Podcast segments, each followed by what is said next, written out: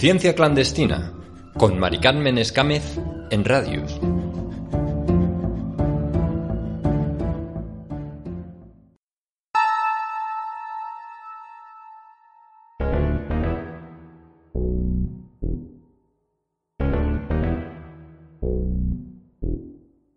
El plástico ha cambiado nuestro modo de vida, pero el progreso tiene un precio muy alto, cerca de 8.000 millones de toneladas de residuos.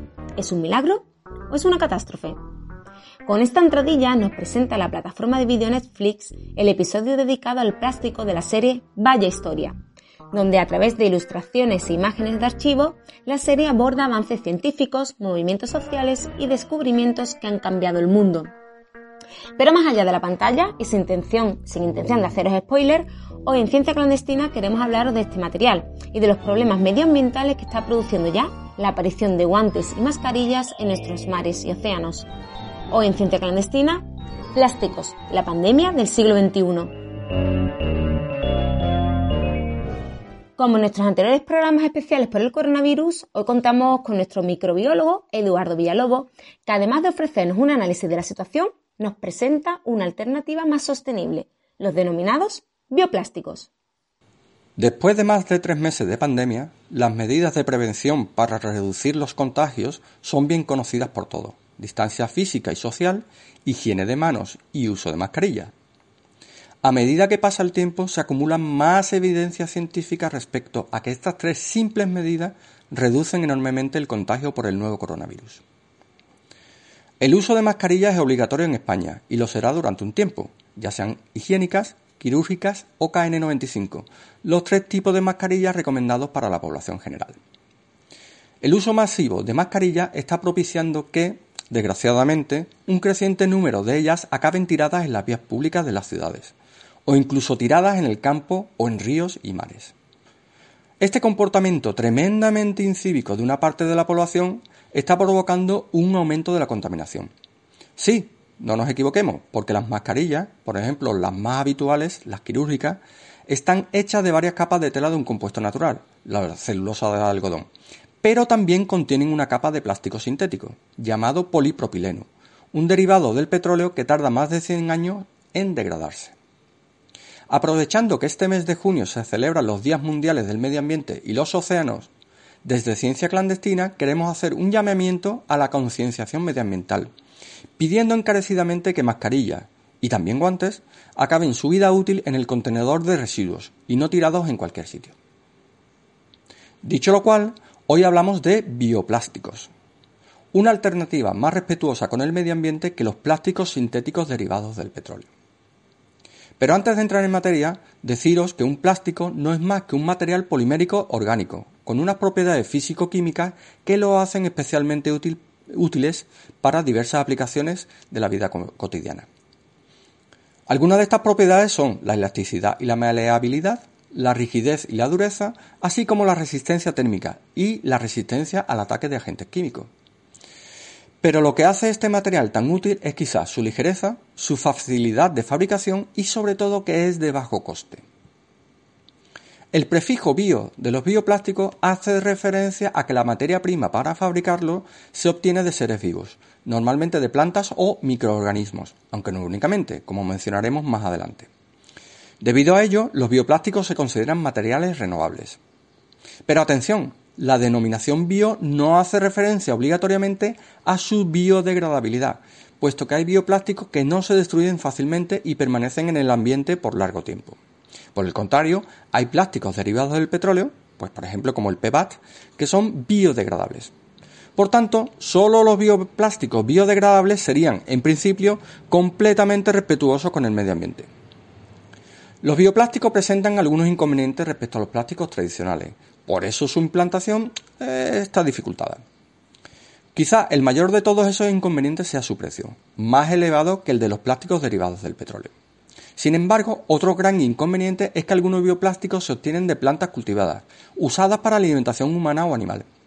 Esto supone que su fabricación masiva haría subir el precio de estos cultivos, aumentando consecuentemente el precio de los alimentos derivados de ellos.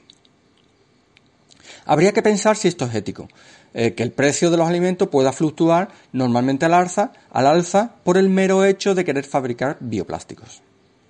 El resto de los inconvenientes de los bioplásticos se relacionan con sus propiedades físicas, pues estos son generalmente más inestables térmicamente y más frágiles que los plásticos derivados del petróleo.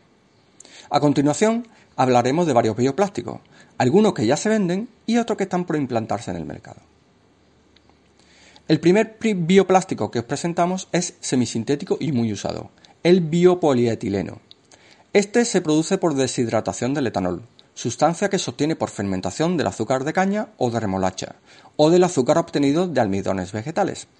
El biopolietileno, polietileno, como su pariente derivado del petróleo, se degrada con dificultad, otros bioplásticos, ahora muy habituales en el mercado, se fabrican a partir de polisacáridos como el almidón y la celulosa vegetales. Celulosa o almidón se obtienen de plantas como el algodón, el maíz, la patata, el trigo, el arroz, la yuca, el limonero o la palma aceitera. La celulosa también se puede obtener de residuos agrícolas o papel desechado. Evidentemente, estas dos últimas alternativas son más responsables medioambientalmente, ya que no se usan plantas cultivadas dedicadas a la alimentación, sino se usan residuos. Últimamente están acaparando bastante interés los bioplásticos basados en otro polisacárido muy abundante en la naturaleza, la quitina. Este polisacárido es abundante en la pared celular de hongos y en los exoesqueletos de crustáceos e insectos. La ventaja de los eh, bioplásticos basados en exoesqueletos de crustáceos es que se trata de un residuo industrial muy abundante y que tiene difícil valorización. También están en desarrollo o comercialización bioplásticos fabricados con proteínas, bien animal, como la caseína de la leche, o como la albúmina de la clara de huevo, bien vegetal, como la obtenida de los guisantes o como la de la soja. Pero para mí, como microbiólogo, merecen especial atención los bioplásticos obtenidos cultivando microorganismos. De la gran variedad que hay de ellos, mencionaré solo cuatro.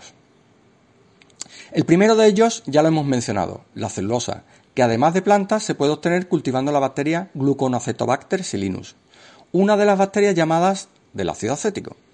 Estas bacterias son conocidas, además de producir celulosa, por transformar el vino en vinagre, un condimento que se usa en la alimentación y que en su mayor parte es ácido acético. El segundo bioplástico con origen microbiano es el polilactato. Su precursor, es el ácido láctico. El ácido láctico se puede obtener químicamente, pero el 90% de la eh, producción mundial es con bacterias. Las bacterias productoras son muy conocidas, las llamadas bacterias del ácido láctico, las responsables de producir alimentos derivados de la leche, como el yogur, el kefir o el queso. Algunas bacterias del ácido láctico usadas industrialmente son los lactobacillus y los streptococcus. El tercer ejemplo de bioplástico microbiano es el polihidroxibutirato. Eh, su, precursor es el ácido eh, hidroxibutírico. A diferencia del polilactato, el polihidroxibutirato es acumulado en esa forma por varios tipos de bacterias, entre ellas algunas pseudomonas. Respecto al polihidroxibutirato, no quiero dejar pasar por alto el hecho de que se puede producir también con plantas transgénicas, no destinadas a la alimentación. La ventaja del uso de esas plantas es que el, polihidroxibutirato provendrá de la fijación del CO2 atmosférico, por lo que además de producir una materia eh, prima útil sin gastar muchos recursos, se ayuda a reducir de la atmósfera ese gas de efecto invernadero. Finalmente, el cuarto bioplástico que no podemos olvidar de origen microbiano es el polilactato glicolato. Sus precursores son el ácido láctico, que ya he mencionado anteriormente, y el ácido glicólico. También se pueden eh, sintetizar poliglicolato, basados, basados solo, lógicamente, en el ácido glicólico. Desafortunadamente, el ácido glicólico se sintetiza casi en exclusiva a partir del petróleo, porque las alternativas microbiológicas, aun existiendo, son aún ineficientes y costosas. Desde Ciencia Clandestina no queremos dejar pasar la oportunidad de decir que en la sociedad actual el parámetro coste es más importante que el parámetro medioambiental. Es decir, el low cost es más importante que la salud del único planeta que tenemos. Eso dificulta las alternativas biotecnológicas, como los bioplásticos. Sin embargo, es necesario recordar que los recursos naturales del planeta son limitados. Por tanto, el modelo productivo basado en el agotamiento de esos recursos, a pesar de su carácter low cost, no es viable, ni actualmente ni mucho menos en el futuro. La única alternativa real es cambiar hacia un modelo, eh, hacia un modelo productivo circular, en el que los seres vivos, la biotecnología, sean los encargados de producir gran parte de las materias primas que necesita nuestra sociedad actual y futura. Pero hasta que todos nos, eh, no nos impliquemos en ello, seguiremos investigando para mejorar los bioprocesos y concienciando para cambiar el modelo productivo hacia un modelo más biotecnológico.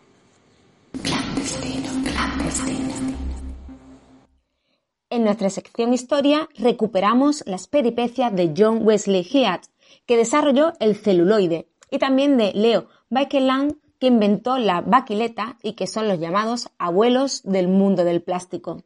Una información de la profesora de la Universidad de Sevilla, Susana Gaitán.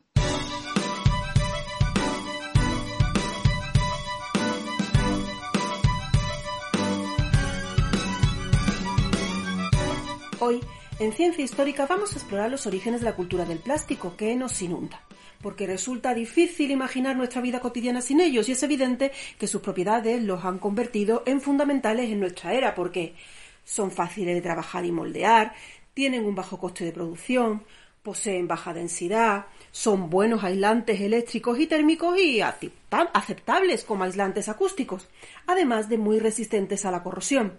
De hecho, esta última característica va camino de convertirse en el principal problema de su utilización masiva y generalizada. Pero ¿cómo empezó todo esto? Pues parece que su diseño surgió por casualidad, como muchas veces pasa con los grandes descubrimientos. Se cuenta que como resultado de un concurso realizado en 1860 por un fabricante estadounidense de bolas de billar, que se llamaba Phelan and Colander, y que ofreció un premio de 10.000 dólares a quien consiguiera un sustituto del carísimo marfil con el que se fabricaban en aquel entonces las bolas de billar. Uno de los participantes fue John Wesley Hyatt, que pasa por haber sido la persona capaz de simplificar el proceso de producción del celuloide. Hyatt nació en Starkey, en Nueva York, el 28 de noviembre de 1837, y aunque empezaría a trabajar en una imprenta con apenas 16 años, su creatividad como inventor le habría de llevar a registrar cientos de patentes. Pero volvamos al concurso. Parece que cuando los hermanos Hyatt estaban trabajando juntos, John sufrió un corte accidental y para proteger la herida decidió usar una especie de ungüento elaborado con lo que tenía a mano, a base de nitrato de celulosa, alcanfor y alcohol. El caso es que al aplicarse la mezcla, una parte se derramó en el suelo y al secarse formó una fina capa que tenía la propiedad de unir el serrín y el papel. La curiosidad científica haría el resto, pues continuaron la investigación en esta línea descubriendo que si se sometía el producto a alta presión, se formaba un material apto para la fabricación de las bolas del billar. Aún así, quedaban algunos problemas por solventar, y no pequeños, porque aunque el alcanfor reducía drásticamente la propiedad explosiva del nitrato de celulosa, en, ocasiones las bolas explotaban. Mm. Sea como fuere, tras mucho trabajo de ensayo y error, iban a hacer el celuloide. De hecho, el invento de Hyatt iba a revolucionar no el mundo del billar, sino toda la industria del plástico. La Celluloid Manufacturing Company se fundaría en 1870 y su comercialización llegó en el 72 con un éxito espectacular. De modo que aunque Hyatt no ganó el premio, sí consiguió un producto muy comercial que sería vital para el desarrollo de la industria de finales del siglo XIX. En cualquier caso, no sería justo recordar a Hyatt por su discutible aportación al mundo del billar, sino que su ingenio fue responsable de muchos otros inventos, como el filtro Hyatt, que es un instrumento para obtener la purificación química del agua, o una máquina de coser que era capaz de dar más de 50 puntadas a la vez, por citar solo dos de los productos de su más que inquieta mente. La otra vía de expansión del mundo plastificado vendría de la mano de la presentación en 1909 del químico norteamericano Leo Henry Pakeland de un polímero de origen completamente sintético. Se bautizó con el nombre de baquelita en honor a su inventor y de hecho esta primera resina sintética iba a revolucionar la tecnología moderna iniciando de verdad la era del plástico. Mientras que el celuloide de Hyatt podía ser ablandado repetidamente y moldeado de nuevo mediante el calor, o sea que se trataba de un termoplástico, la baquelita fue el primer plástico calificado de termoestable. Era aislante y resistente al agua, a los ácidos y, ya lo hemos dicho, al calor moderado. Debido a estas características, se extendió rápidamente a numerosos objetos de uso doméstico y componentes eléctricos de uso general. Su inventor, Leo Blekland, era un millonario belga que hizo el diseño practicando su hobby favorito. Pero hasta llegar a esto, su historia es un ejemplo de originalidad e inventiva. Se cuenta que su padre era un zapatero, que opinaba que si él no había ido a la escuela porque el joven Leo iba a necesitar una educación, así que lo convirtió en su aprendiz cuando tenía la tierna edad de trece años. Pero su madre tenía otra opinión y apoyó a Leo para que pudiera ir a la escuela de noche.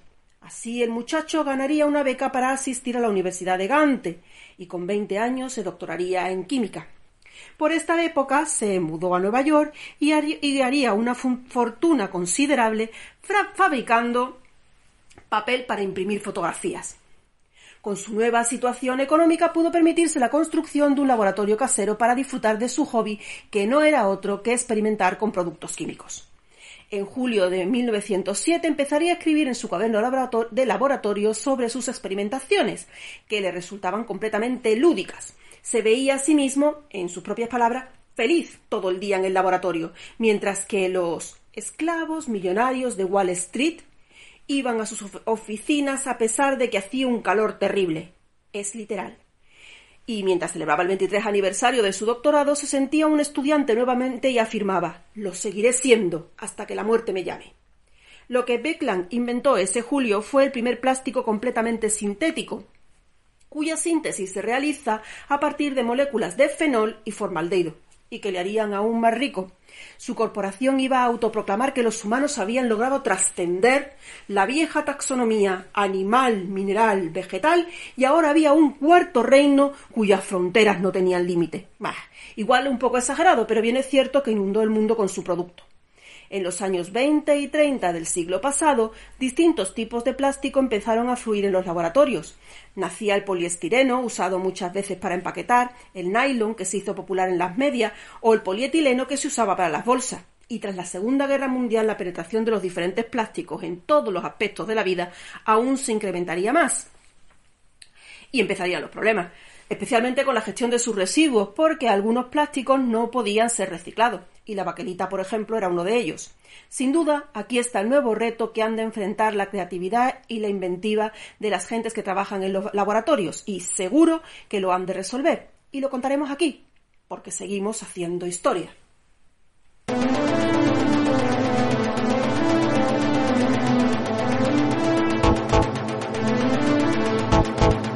Tras acercarnos a la historia de la ciencia, ahora os presentamos en portada el trabajo del Grupo de Investigación, Tecnología y Diseño de Productos Multicomponentes de la Facultad de Química de la Universidad de Sevilla. Los miembros de este equipo, liderado por el profesor Antonio Guerrero Conejo, trabaja desde hace décadas en la obtención de bioplásticos y emulsiones a partir de residuos de guisantes y de otras leguminosas. Las proteínas del arroz, la patata o los residuos del cangrejo rojo del Guadalquivir son otras de las proteínas que aprovechan estos investigadores para la producción de bioplásticos con base proteica. En colaboración con expertos de la Universidad de Huelva, además han desarrollado un bioplástico a partir de la mezcla de un compuesto derivado de un arbusto denominado tragacanto y de la clara de huevo. El nuevo material, con potenciales aplicaciones en el sector de la industria alimentaria, consigue un 100% más de absorción que los envases actuales y, por tanto, es más efectivo al aumentar la vida útil de frutas y verduras, ya que impide el deterioro precoz de los productos provocados por la acción del agua. A estas ventajas hay que sumar que el plástico creado es más respetuoso con el medio ambiente, al ser, como hemos dicho, biodegradable y procede además en parte de subproductos agrícolas. Los investigadores han demostrado que las propiedades mecánicas se mantienen intactas al incluir la goma de tragacanto en la formulación y que además mejora su capacidad de reciclado en comparación con los plásticos sintéticos de polietileno derivados de hidrocarburos que se suelen utilizar en la industria actualmente. Radius en casa. En Radius hablamos de hacer una regadera ecológica. ¿Se pueden aumentar las propiedades proteicas de los alimentos? De salud. A Salud a la Vida, el programa del área de promoción de la salud. De tecnología. creatividad y tecnología se unen en nuestras universidades. De deporte. Tiene deporte en tu vida para aceptar tener un, un desafío como... Debatimos sobre la igualdad. ¿Realmente somos iguales mujeres y hombres? Informamos. Semana más para acercaros las últimas novedades de la actualidad de la Universidad de Sevilla. Hoy hablaremos de una nueva herramienta. Contamos cuentos. Hace mucho tiempo, en la Edad Media, un peregrino que recorría Europa. Incluso los más pequeños participan. Primero me descuartizas a cuchillazo y luego te pones a llorar. Bien, yo voy a contar una receta que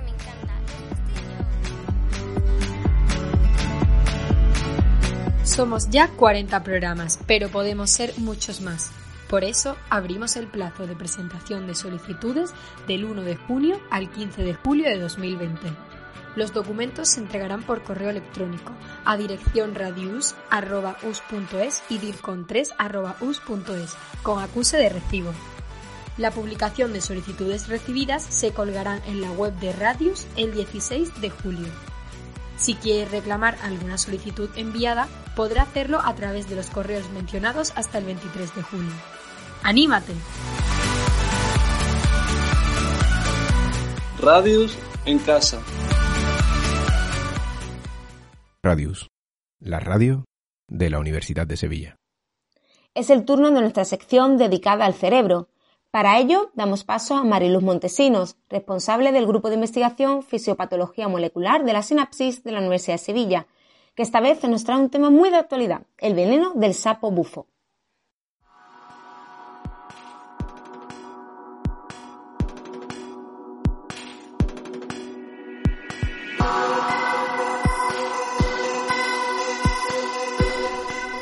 Hola clandestinas y clandestinos.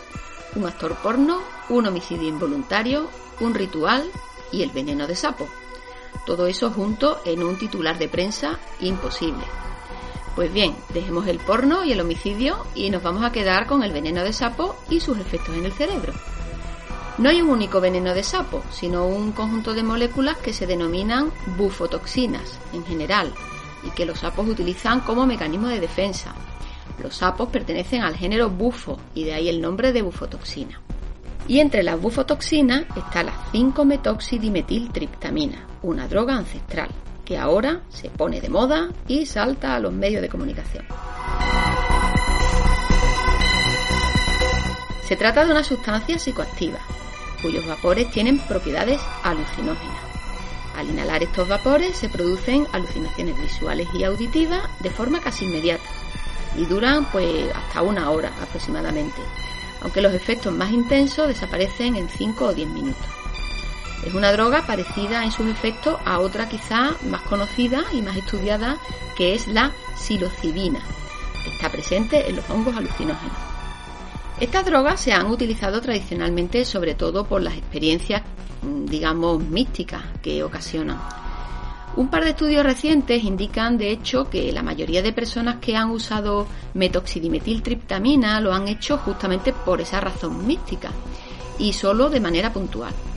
Pero curiosamente este compuesto también podría tener efectos psicoterapéuticos, ya que en estos estudios se ha visto que personas diagnosticadas con problemas psiquiátricos, como puede ser el estrés postraumático, la depresión, la ansiedad o la adicción a drogas, dicen experimentar mejoras en sus síntomas de forma relativamente duradera, de hasta unas cuatro semanas, con una única exposición a los vapores de este compuesto.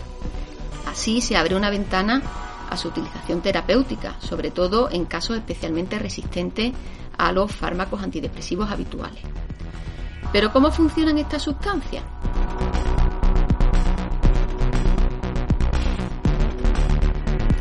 Pues bien, tanto la metoxidimetiltriptamina como la psilocibina son agonistas de receptores de serotonina. Y recordemos que una gran parte de los fármacos antidepresivos son inhibidores de recaptura de serotonina. Pero realmente no está nada claro el mecanismo de acción en el cerebro, porque también tienen efectos sobre los sistemas dopaminérgico y glutamatérgico. Es decir, interfiere con otros sistemas de neurotransmisores del cerebro, no solo con la serotonina. Además, se ha propuesto que sus efectos a largo plazo podrían deberse a su acción sobre la neurogénesis, es decir, sobre la producción de nuevas neuronas en el cerebro, o bien también a través de su efecto sobre la plasticidad sináptica. En cualquier caso, está claro que estas sustancias psicodélicas, al igual que el LSD, producen cambios en la actividad de la corteza cerebral, que se pueden estudiar mediante resonancia magnética funcional. Estos estudios han demostrado, al menos en los casos de la psilocibina y del LSD, que la conectividad funcional de muchas redes cerebrales en estado de reposo se reduce y en particular se reduce la conectividad de la red funcional por defecto, de la que ya os he hablado en varias ocasiones. Además aparecen patrones de conectividad nuevos que podrían explicar las alucinaciones visuales y auditivas al activarse las regiones del cerebro que son responsables, en último término, de justamente esa experiencia visual o auditiva según corresponda. De todos modos, aunque el viaje puede parecer tentador, como suele decirse en estos casos, no intentéis esto en casa, porque ya veis lo que ha pasado en casa de Nacho.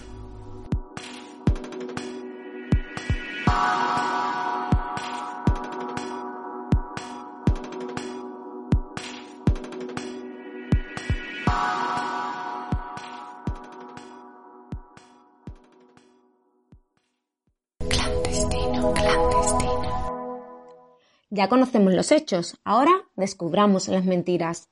Damos paso a la sección Yo no me creo nada, donde Alberto Pérez Izquierdo desvela nuevos bulos relacionados con el 5G.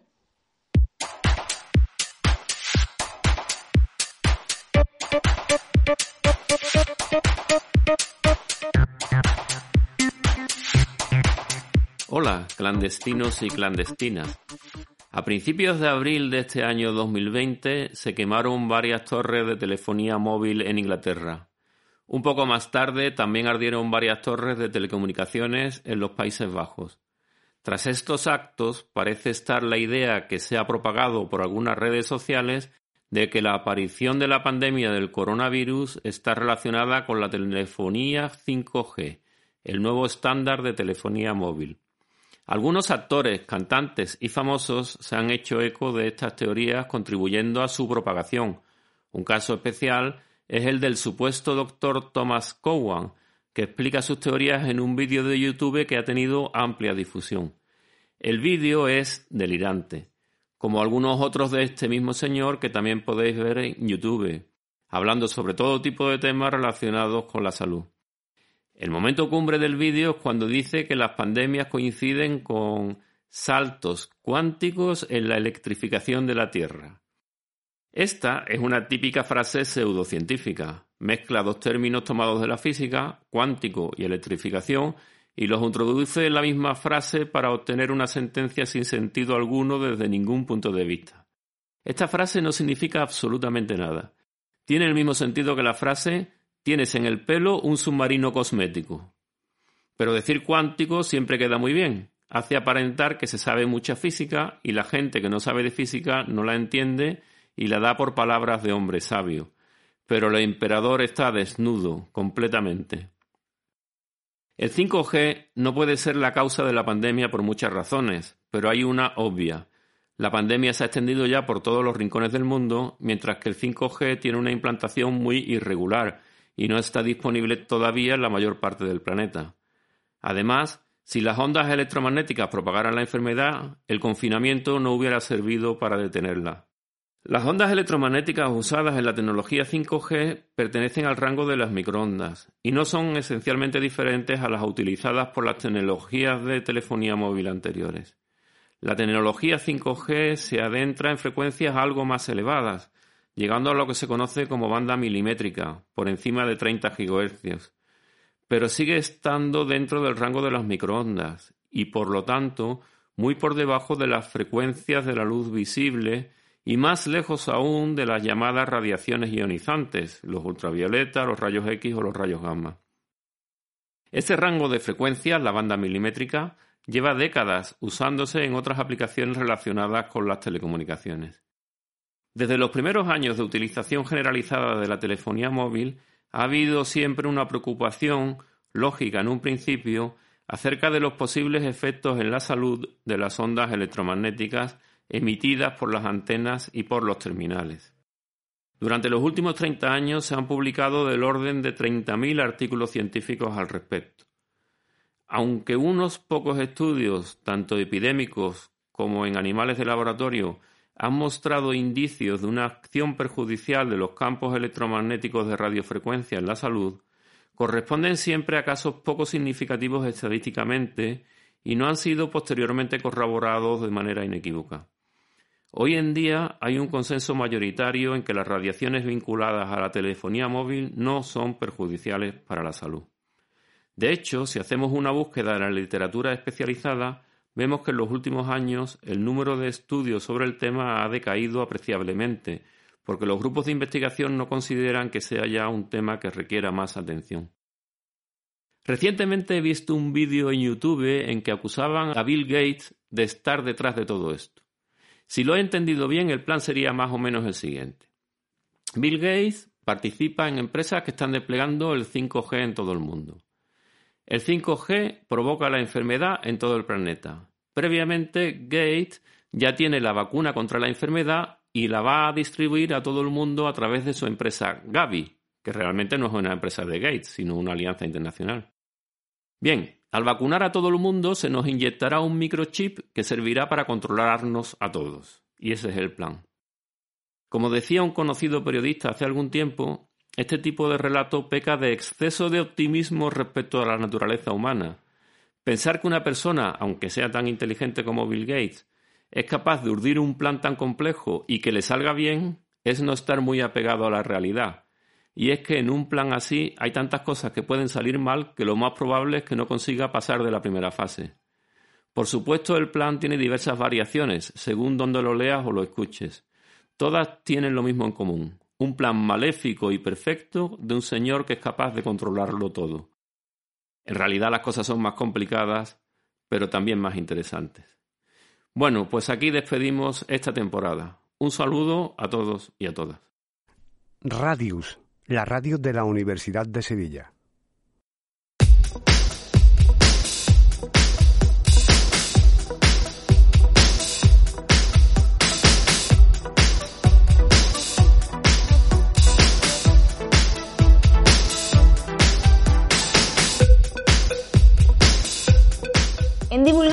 Nuestra agenda particular de ciencia clandestina, este mes está marcada por el Día Mundial del Medio Ambiente, que celebramos el pasado 5 de junio, pero también por el Día Mundial de los Océanos, que se conmemora cada año el 8 de junio.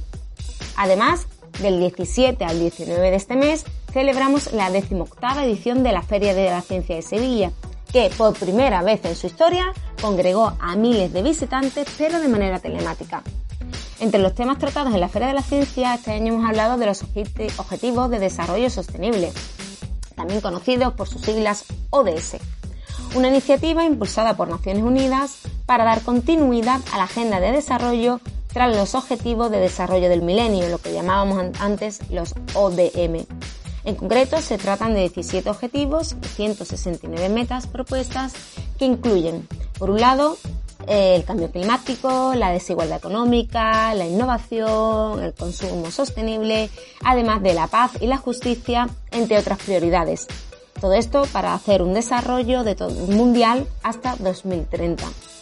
Para conocer todos los detalles de estas dos propuestas y algunas otras, puedes consultar como siempre nuestra sección de actividades en www.canalciencia.us.es. Repetimos, www.canalciencia.us.es.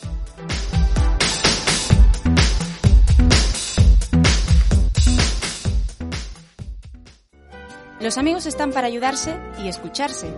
En el Paraninfo queremos estar contigo y ponerle voz a todos los asuntos que te preocupan. No te pierdas nuestro programa de Radius, el Paraninfo, donde siempre tendrás un amigo. Bueno, llega ya el momento de despedir este último programa de una temporada que ha estado marcada por el COVID-19 y en la que más que nunca hemos volcado todos nuestros esfuerzos para haceros llegar unos minutitos de ciencia Damos las gracias desde aquí a nuestros clandestinos incondicionales que han hecho que esto sea posible desde casa. Así cabe nombrar a Alberto Pérez Izquierdo, Alberto Flores, Susana Gaitán, Eduardo Villalobo y Mariluz Montesinos. Volveremos en septiembre al estudio con nuevas entrevistas, más investigación y por supuesto mucha ilusión. Mientras tanto, puedes seguirnos en Twitter y en Facebook con el hashtag Ciencia Clandestina. Feliz verano a todos y gracias por seguir ahí. Se despide esta que os habla, Mari Carmen Escámez.